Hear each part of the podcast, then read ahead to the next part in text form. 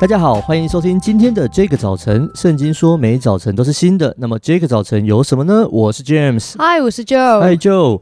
哦，最近台湾在缺水，嗯，在圣经创世纪里面也有记载以撒没有水可以用的困境。其实水是上帝赏赐给我们非常重要、超级重要的资源，真的。那古人提醒我们有水当思无水之苦。那现在在台湾有很多城市不用去思了，因为他们正在面临。正在经历这个限水的痛苦，真的。我印象中哈，以前有遇过一两次限水，嗯，那那个那个时候限水就是一天不能用水而已，就是可能水库啊还是什么挖哥在整理，就一天，啊就很麻烦，因为你就要前一天先在那边装水啊，拿一堆盆子啊、水桶啊，啊上厕所也很麻烦，对，然后那边捞，呃、对，捞水冲。可是你知道有时候你上个东西它不容易很好冲，所以你就哇，有画面了，对啊，就是。大家不要有画面，有味觉就呃就嗅觉这样，味觉很可怕。对啊，这就，就是很麻烦。那呃呃，我在想啊。就就是呃呃，我看新闻哈，台中这已经在限两天了。是，那那你上次你才不久前才刚回家，那你回去的时候有什么不方便吗？你觉得？我觉得当然会有啊，因为其实，在台中走在路上，有一些小吃店、餐饮店，啊、他们就会贴出公告说，例如说星期几跟星期几要限水，那他们就会调整他们的店休。是这样，嗯，有有大家一起店休。对，可就名声一定会影响。哇塞！对啊，比较小的店啦。然后像我那天去呃咖啡店，你会看到有一面墙都是矿泉水。Uh. 然后他们就是就是准备起来要备战，因为不晓得这个限水会维持多久。然后像我们家里面就呃，我阿公阿妈就准备很多那种桶桶水，就一桶一桶的。Uh huh. 然后就是真的就像刚 James 讲的，对，就是要就是一都储好自己摇，其实是真的会蛮麻烦。然后在台中就会蛮有感，就会比较有意识的要去小呃谨慎的来使用水资源。真的真的，嗯、哇！其实你刚刚讲这样，我就突然想到，我上次去台中，嗯，我发现。就是可以吃饭的店家都很挤，都很多人。那现在如果大家还一起休息，那不就其他店就塞爆了吗？可能就从我不知道去彰化吃吗？乱讲。哦，我我看到新闻有里长就是。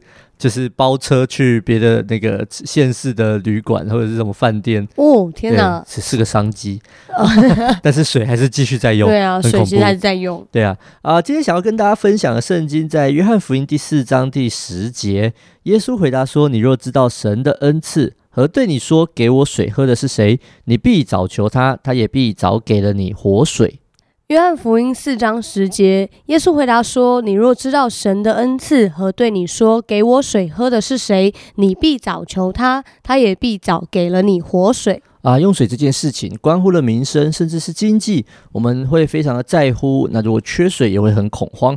那这两个月，只要看到有台风生成，其实我们都希望它立即往台湾奔来。真的，对，因为我们会在乎这些看得到的水，因为它立即的对我们生活产生的影响。但今天的经文，耶稣在跟一个妇人讲话，他们也在谈水，然后口渴了要喝水，然后给我水喝。但是耶稣讲完这个，却把话题一转。他跟这个妇人说：“如果你来找我，我会给你活水。”嗯，对以色列人来说，活水很重要。活水代表源源不绝的水会流出来，然后所以为什么要挖井？因为井里有活水，那水才可以一直饮用，一直饮用。所以这位妇人以为耶稣要给他真正可以喝的水，所以他很兴奋。但耶稣又把话转走了，他就说。嗯这位妇人，你生命的问题是什么？如果你看圣经，你会知道他在说，呃，你有很多个男人了。嗯，所以耶稣关啊更在意的是我们的生命。亲爱的朋友，我们常常计较我们看得到的那些问题、困难、压力，甚至这些不公平。但耶稣看重的是，当你遇见生命问题时的反应。耶稣在约翰福音已经发出一个邀请：来求我，我必给你活水。亲爱的朋友，今天让我们带着信心来求耶稣。当你有困难、疑惑、压力的时候，来求耶稣，耶稣必然会赐给你那源源不绝的活水，就是圣灵的大能，要来带你走过这样的困境。让我们一起来祷告。亲爱的上帝，感谢你是一位赐下活水的上帝。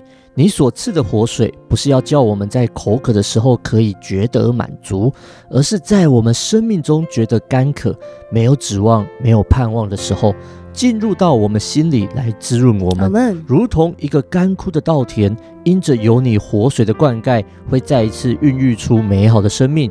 圣灵，我们求你充满我们，完全得着我们。我们求你将那生命的活水赐给我们，在我们生命里面，好教我们可以活在你美好的盼望里，再次得着能力，面对我们所面对的每一个挑战。谢谢你赐给我们得胜的盼望。祷告奉耶稣的名。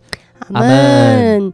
祝福大家每一天都因为耶稣是我们的活水泉源而得到真正的满足。那也邀请大家，除了节约用水之外呢，我们可以持续的为着水情，还有为着生活中各样有需要的人来代求。相信天上的神必垂听，也必怜悯。阿门！今天的节目就到这里了，结束喽。那欢迎你上 IG 小老鼠 DJ 点 YOUTH 追踪我们。如果你喜欢这个早晨，记得按订阅，然后跟你的朋友分享，上帝爱你，大家拜拜，拜拜。